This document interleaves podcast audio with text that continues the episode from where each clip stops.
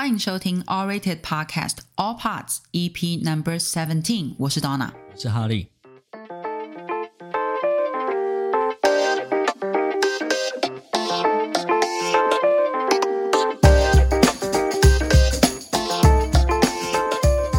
All Rated 整合各大影剧资料库评分。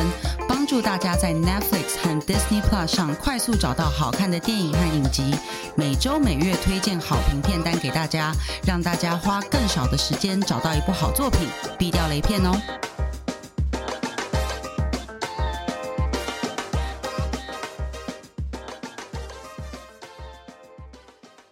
哎，哈利，你在日本有没有吃到什么好吃的？嗯，我在日本都吃一些很无聊的东西。什么意思？什么叫很无聊的东西？就比如像松屋这种连锁的那种冻饭店啊，哦、或者是拉面啊、章鱼烧之类那种传统的日本美食啊。拉面、章鱼烧会很无，拉面会很无聊吗？嗯，对我来说很无聊。可是我因为我以为每个店铺都会有不一样的风格。嗯，对你来讲吃下去都一样，都一样。对啊。或者是像咖喱饭之类的。那你以前在新加坡怎么吃？我在新加坡吃了一整年的马来西亚自助餐。哈，啊、什么东西啊？就是很无聊。后来发现连我的同事都一起发了我吃那个。哦，是因为你们在那里工作，在工作的话，那个情境的确是会不一样。因为我觉得在旅游的话，嗯、好像会比较想要去探索一些特别的食物。可是工作的话，确实就会觉得每天吃一样的差不多。不晓得，我不会特别去探探究美食。哦，是，对啊，就对我来说，它就只是一个生活的一个一个必备品而已。就算是旅行也一样。对，旅行对我来说也一样。哦，好吧。就除非为了可能要庆祝某一些节日吧，我才会特别找一些比较特别的料理出来。哦，比如说呢？比如说生，呃，我记得我有一年在大阪上吃了一个牛排，我觉得到目前为止，我觉得应该是我吃过最好吃的一个。那么厉害？对啊，它好像是在一个大阪的那个菜市场，它是在卖肉的。哦。对，然后它顺势好像就有开了一家餐厅。那你是为了庆生去的吗？我有点忘了，因为太久以前了。但是这一次我应该，因为我下礼拜要去大阪，所以我应该会去试看看。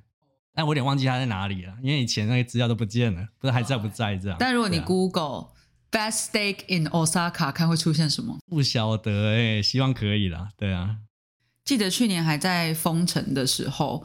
我在家都会看那个《孤独的美食家》oh. 就是因为五郎不是每次都会去不同店吃东西嘛，uh. 然后他就会在那个日本的街头穿梭，uh. 然后就有一种好像在看实境影片的感觉，用看五郎吃东西来怀念那个出国玩的感觉。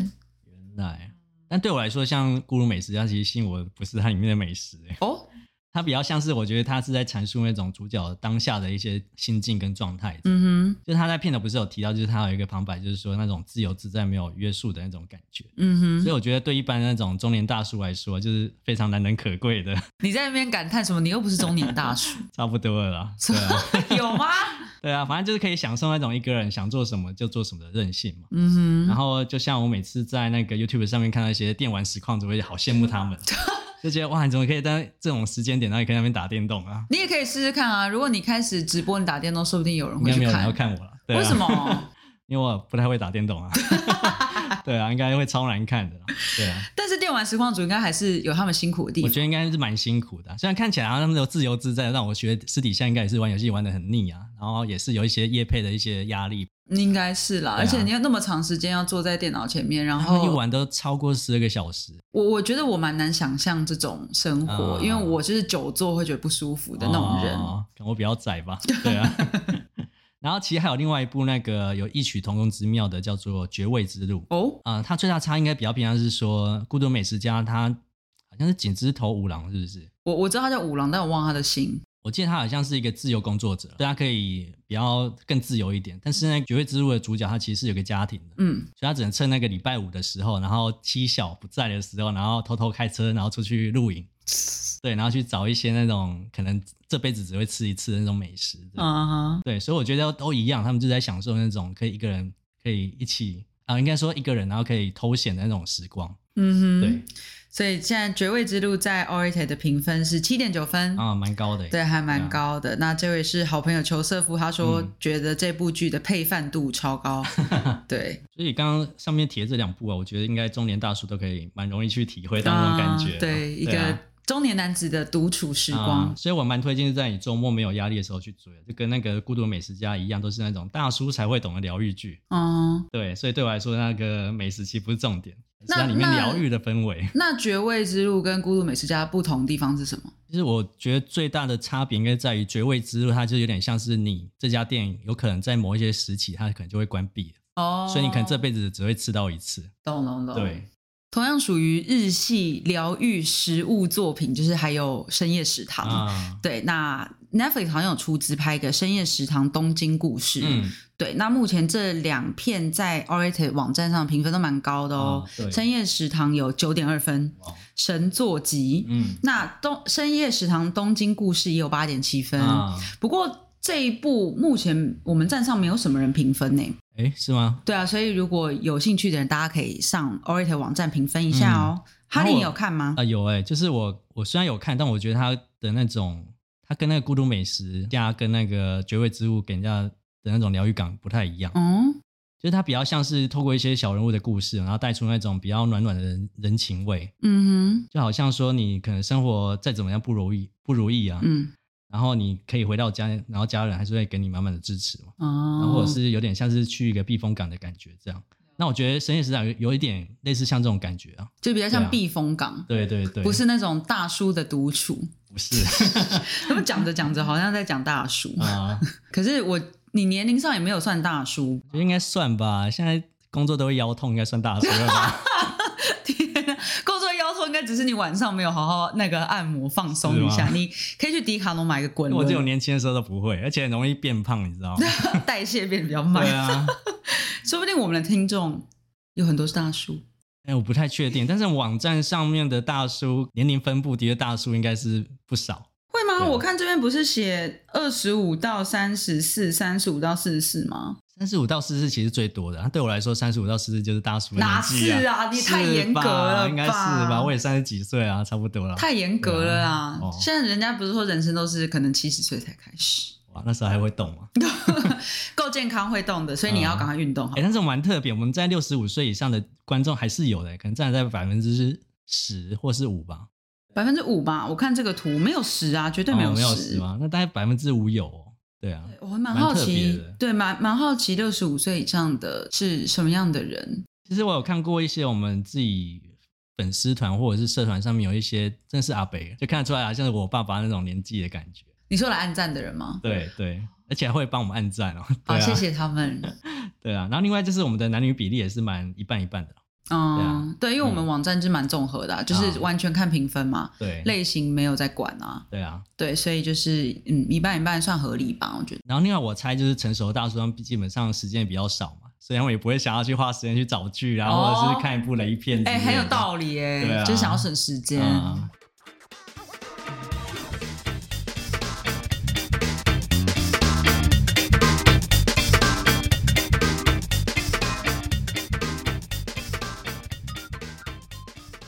我觉得我就跟你不太一样，因为你刚刚说你觉得就算是在旅游的状况之下，对于吃你就觉得说哦，我昨天就吃饱了，去跑下一个行程，为了活下去。但我觉得。就是去不同国家吃他们料理，也是了解当地文化一个蛮重要的元素啦。嗯、所以我，我对我来讲，如果真的有出国的话，我还是会蛮好奇，想要去尝试他们的一些街头小吃。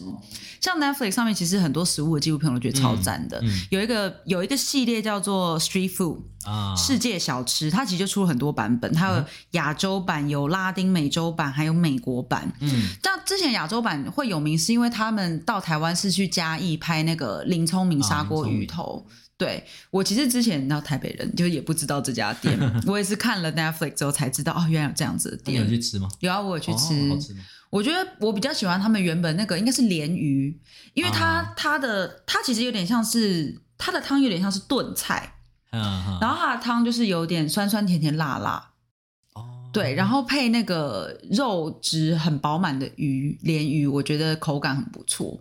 鱼头吗？它有鱼头，有鱼的其他部位，对对对，然后它也蛮贴心，有那种小碗装的，然后也有那种可能分食的版本。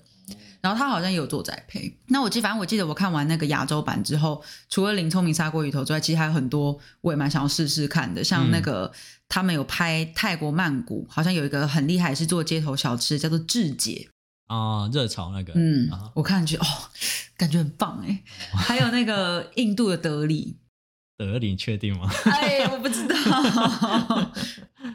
因为我同事啊，他每次去印度出差，一定要自己带泡面，因为他之前去印度出差，然后吃那边食物，然后就拉肚子。然后我记得我的英国同事还因为吃了他们食物，然后被送急诊。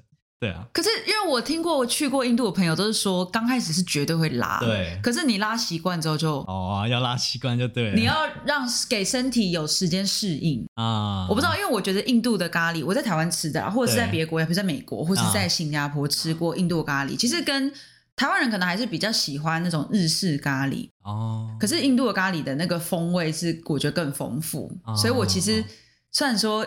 应该是百分之一百会拉肚子，哦、但如果有机会去印度的话，我还是蛮想试试看的。那除了你刚刚讲的这几部，其实我还有一部在 Netflix 上面有一部叫做呃风味风味原产地，我也蛮推荐的。嗯、它是一部那个中国的食物啊、呃，应该算是纪录片吧？对，算是纪录片。对，它主要是在介绍每个他们每个地方食物的一些由来。对啦，因为中国就是一个很大国家，哦、所以他们每个地方吃的东西其实是不太一样。哦、对，就南北啊，都差异都蛮大。对，所以我觉得蛮难，你蛮难说所谓的中华料理有一个统一的概念，哦、其实我觉得是没有的。对。就是比如说，他可能会里面会介绍一些像牛肉面啊，或面筋他们的由来，嗯、我觉得还蛮有趣的。另外就是他们，我觉得他们整个制作团队都蛮厉害的。嗯，他们可以把一道食物，就是普普通通的食物哦，嗯，然后拍的很像会跳舞一样。你说他们在拉那个面，然后那个面在那个弹来弹去的感觉，就像在看小当家之类的。我就觉得这还蛮推荐的一部美食纪录片。嗯、我之前是真的有去西安出差过，哦、那边的面真的很好吃。哦、我觉得。因为台湾也会有很多所谓中国北方的面食，哦哦、可是我觉得跟真正中国北方面食完全不能比。对，所以是在产地吃还是有差别。相信应该是的。然后它目前的评价有到八点五分，然后有出了到第三季。嗯，对，还蛮推荐的。那我们刚刚谈食物谈这么多，嗯哼，我觉得，因为我们刚刚都讲说日本，大家都会觉得是一个美食大国嘛，我自己心里也是这样觉得。那我心中另一个美食大国是法国。说呢？其实，因为我之前去欧洲的时候去过蛮多个国家。那虽然像很多人觉得意大利很好吃，西班牙很好吃，确实都很好吃。嗯、但是我在我心中，我觉得那个法国菜的精致感是另一个层级。就是像我觉得，不是说那都是那种高档餐厅哦。因为之前我在欧洲的时候也是一个穷学生，就是我们就是用学校的计划，然后付台湾的学费，然后去欧洲当交换学生。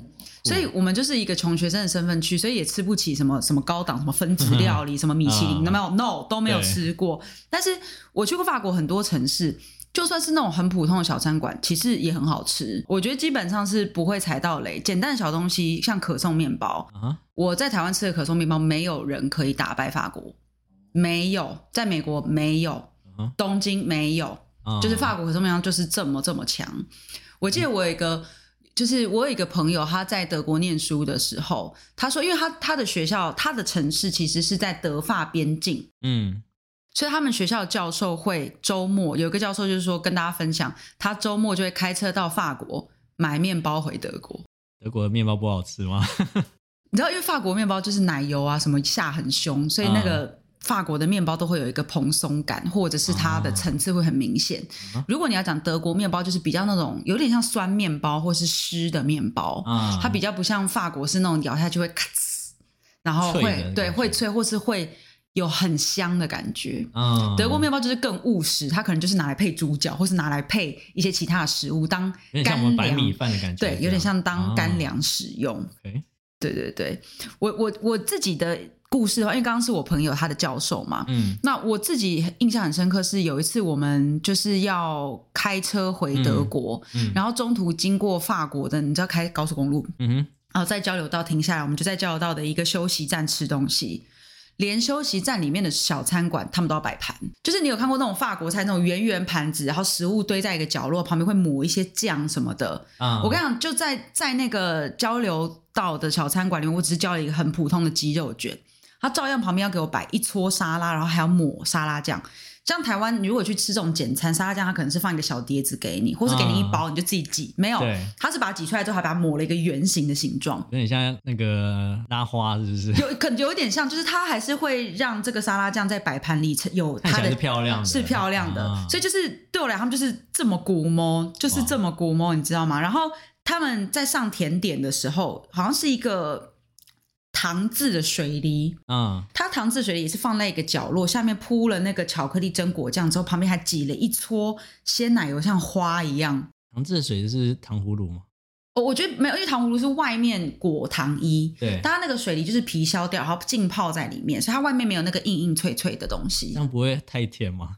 呃，所以它下面用的那个，我记得是黑巧克力。啊然后再加榛果是苦的，哦、所以你看，连这种交流道的小餐馆，嗯，就是都可以估摸到这个程度。哇，这让我想到就是日本好像也是哎，但是它它的龟毛是龟毛，在它比如说一些买它的东西，然后伴手礼，它给它包两三层的包装纸，这样对对啊，所以我在我在猜啦，就是在不管是在日本或者是法国，嗯，会不会就工作压力特别大，因为他们太龟毛了。我我觉得一定是会特别辛苦，但是这种龟毛就是我觉得就是为什么可能法国菜在西餐的领域里面有很崇高的地位。哦，对，像那个如果大家有看 Netflix 上面的那个 Chef's Table、嗯、主厨的餐桌的话，嗯、其实里面很多主持他们都是有经过那个法国菜的训练啊。那他这个系列其实还甚至拍了一个法国版。Uh. 就是他平常的 chef's table，就是各个餐饮，然后各个厨师，uh. 然后他们可能有一些很厉害的餐厅，比如说有的有一间我印象中是开在冰天雪地，也不是什么大城市，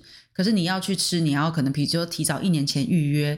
你要特别开着车到深山里去吃。深山啊？对，但但这种厨师他们其实以前都是有法国菜的训练，难怪大家都要想要去法国那边学厨艺。嗯，对对对。哎，蓝带厨艺厨厨艺也是在那边。对，但蓝带也有很多的那个授权，比如说像美国也有蓝带，嗯、它可能就是原本的蓝带，然后比如说授权给美国那边去开课，哦，就它一样可以挂蓝带的招牌。Uh huh. 对，但是它的同样的它的系统可能是一样的，只是它就是有一个落地，就是在地化这样子。那中国应该是在少林寺吧？少林寺应该不是，应该不是学做菜，你是厨神吗？没有，就是像你刚刚讲厨神嘛。其实 Chef's Table 它的制作人是寿司之神的导演啊，寿司之神他也是在你知道记录那个日本的寿司师傅的那个哦，我他好像也是一个很有名的很有名的日本寿司的师傅，好像都不会去抽烟，让让他的手会沾到任何味道。对，就是对于做寿司极度的龟毛。嗯、对对对对，所以但是因为 Chef's Table 我觉得它好看是。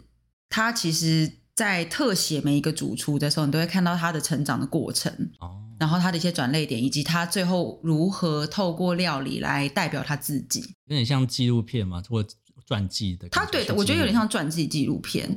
那除了刚才讲的主厨的餐桌法国版之外，其实最近他们也出，呃，之前有出了一个 barbecue 版，barbecue，对，然后不是 barbecue，barbecue，、oh. 然后最近还有出那个披萨版，对我觉得也蛮有趣的。所以我猜测他们的厨房会不会有点像那个 Disney Plus 上面的那个大熊餐厅一样辛苦？哦，我觉得是。哎，你你有看吧？大熊餐厅有啊，我觉得还蛮喜欢的。我觉得超好看的，尤其是嗯，哦，我先来看一下，他现在在网站上的分数是八点五分，哇，很高分，嗯，蛮高分的。我我我我觉得我觉得超好看的。然后我因为他现在只有第一季嘛，对，我觉得最后一集。就是我看了，我看完了，你还没看完？还没啊！靠，那我就不能讲了，因为我刚刚本来要讲说第一季最后一集男主角开头有一段独白 啊，你还没有看到是不是？他讲什么？你可以讲，可以讲吗？你你 OK 吗？独白应该还好。好啦，反正因为其实是跟他这第一季的剧情是很有关系的，呼应就对了。对，因为第一我们不是知道这个男主角他是因为他哥哥过世了，所以来接这个餐厅嘛，所以他其实前面这段独白就是稍微他就是在叙述说。呃，因为因为他有一些那个焦虑症的问题啊，然后他的妹妹不是鼓励他去一个互助会嘛？嗯，互助会里面可能很多人跟他一样有一些心理压力，然后大家会彼此讲自己的故事，然后帮对方打气。他在这个互助会上面，他就是讲了他学习过菜的做菜的过程，跟还有他慢慢跟他哥哥疏离那段的台词，我觉得写的非常好，因为他就是用一些。细节来讲，厨房工作有多辛苦。比如说，他常常可能切洋葱切到眼睛就是睁不开，或者是他的手指里面会卡满各种香料或是菜渣，嗯、然后他觉得他的手很痛，眼睛也很痛。嗯，对，就是这种小细节，嗯，就是让人觉得很你更可以理解的那个痛苦、嗯、辛苦的感觉。嗯、然后他又讲说，因为他投了投入了这么时这么多的时间在餐厅，慢慢的就是跟他的朋友们疏离。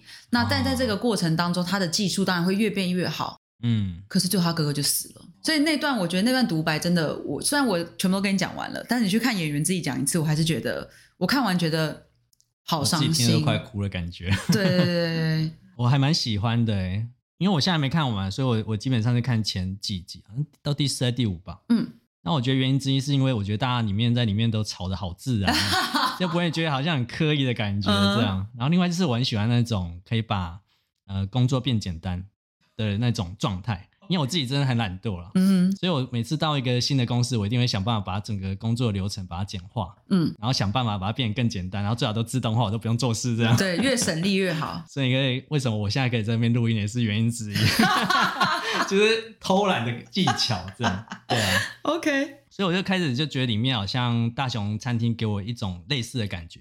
就你会看到整个状态好混乱了，你会想要办法想要把它变简化，然后变得更有系统性这样。嗯，然后我我我自己是觉得说，他给我的代入感还蛮强的，就是关于工作这一部分就就蛮强的。然后另外就是我觉得这部剧，我觉得他想要告诉我们，就是你今天再怎么样硬汉的一个角色，嗯，在心理层面也是有很多脆弱的地方。对，觉得就是、啊、呃，大家的情绪都是需要需要更多的关注。啊、对，对对对，其实其实我觉得据我所知。呃，厨房工作就是这么高压，因为他们忙的时间非常的集中嘛，哦、对不对？他前面当然要备料，可是当人开始涌入餐厅的时候，因为大家吃饭时间可能是差不多的，哦、所以他们确实是会在短时间之内非常非常忙。嗯、然后，因为他们的工作是高度分工，只要错一个环节，后面人全部都会被影响。好像是对，所以在这样状况之下，你你真的是每个步骤都不能错，因为你一错就是害死所有人嘛。啊，对，我还记得我我以前大学的时候有短暂在一个披萨店打工，啊、然后啊、哦、真的是很累，我觉得我真是一个烂草莓。就我我好像只做了一两个月，我就觉得说这真的很耗，不是只是身体累，其实心里也很累，因为我要记得哪一桌要上什么东西，然后大家来吃饭的时间又很集中嘛，像我刚才讲的，嗯、所以就会是有短时间要。一直跑动，然后这个东西要确定你有 deliver 在对的地方。你是说前台还是后台？我做我做前，我做外场。哦，外场。对对对，我当然不是做厨师，哦、我就是超，我完全不会做菜。哦、对，我光是要记什么东西要送到哪里，什么东西还没来，其实不是只是。哦身体累，就是连头脑都很累。那我想到那个营业中也是一样，一开始大家都不知道怎么做，然后前台跟后台容易吵架。哦，对啊，但是大家就是要把这些东西都切好，然后慢慢熟悉那个默契。哦、对，所以我觉得某程度来讲，像那个地狱厨房，大家里面在厨房里面要就是吼来吼去，我觉得是真的。我没看过哎。啊？你没有看地狱厨房？没有啊？怎么了吗？Hell's Kitchen 你没有看？那你知道 Gordon Ramsay 吧？Gordon Ramsay。就是有一个长得凶凶那个，对，有一个英国大厨，然后他就是每次在厨房里骂人啊。我最近有记得他有一个新闻是，好像是他也有辅导，好像有一个节目是那种小小厨神嘛，嗯、对不对？我不要记得是那一段，嗯、对啊。没有，我跟你讲，如果你有看，因为他有几个节目，我刚刚讲的《地狱厨房》是一个节目，嗯、然后有《厨神当道》跟《厨神当道》小孩版。哦、你刚刚讲的是那个《厨神当道》小孩版，哦，《地狱厨房》。的架构是来参加这个实境节目的人都是专业厨师，uh. 然后他们要分成两队，然后去克服一些，就是就是呃，要分成两队，然后呃做一些菜单，然后要从备料、煮菜到上菜整个过程走完。嗯，然后所以在这个混乱过程当中，你就看到 Gordon Ramsay 是一直在乱骂人，就是一直在吼来吼去，你这个白痴什么什么的。那厨神当道参加的人是都是 home cook。就他们不是专业的厨师，但是他们可能是很喜欢做菜的普通人哦。对，然后他们到这个里面去，呃，到这个节目来去，有点像是看看自己有没有能力成为一个真正的厨师。所以，他对这些比较普通的一些喜欢做菜人会稍微比较友善一点吗？还是没有？稍微友善一点。对小孩子呢？对小孩子超 nice，在对小孩子根本是另一个人。你看他在地狱厨房里面在骂你这个白痴，这个什么这个东西都弄错了，你怎么连这都不会？可在在那个小孩班说你很棒，你真的很棒，你未来会很有发展，你要持续你的这个热情，根本就是两个人，就完全是两个人。对，反正地狱厨房在 Netflix 上面有两季。啊，对对对，所以你如果好奇他怎么骂人的话，你可以骂，对骂人的艺术。骂脏话还是只是怎样？会，他会骂脏话，但是节目就会把逼逼你逼逼你逼逼逼这样，大概是这样。有点有趣。对对对，就是我觉得也还蛮舒压的。对，但如果你不想要看他一直骂脏话的话，在 Disney Plus 上面也有一个呃 Gordon Ramsay 跟呃国家地理频道合作的一个地狱厨神美食秘境。其实就是 Gordon Ramsay 的旅游节目啦，他会去世界各个国家去找一些料理的灵感，然后想办法把这个东西带到他自己的料理里面。感觉好忙啊！他还有时间经营他的餐厅吗？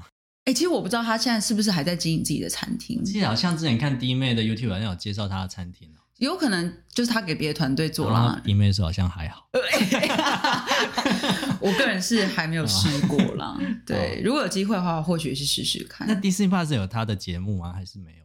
没有，我是记得只有看到这个纪录片，哦、对，但有可能是因为这个节目本身在台湾，它的已经在那个 Star 电视台上面在播，哦、所以就变成是可能串流上没有，哦、我的猜测。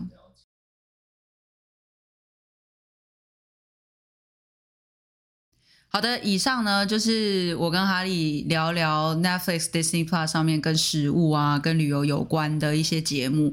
那如果大家有看过一些，也想要推荐的话，嗯、你对这个主题有兴趣的话，呃，除了上 awwrated 网站给星星留评价之外，那大家可以在 Facebook、Instagram、YouTube、Dcard 全部搜寻 A W W R A T E D，都可以跟我们闲聊哦。对，然后也欢迎呃请我们喝一杯咖啡。然后我们现在有对 抖内，然后我们现在有那种方案，就是。我们可以帮你去掉目前平台上很恼人的广告，对，所以欢迎抖内我们。然后另外就是，啊，方案就是，如果你今天每个月赞助五十块的话，就可以获得，应该说它是年赞助，年赞助就五百块，然后就可以帮你免除一整年的广告看看板，这样。请大家多多支持。然后另外也欢迎到 Apple Park 给我们五星留言支持一下。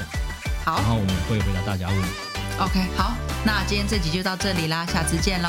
好，拜拜。拜拜。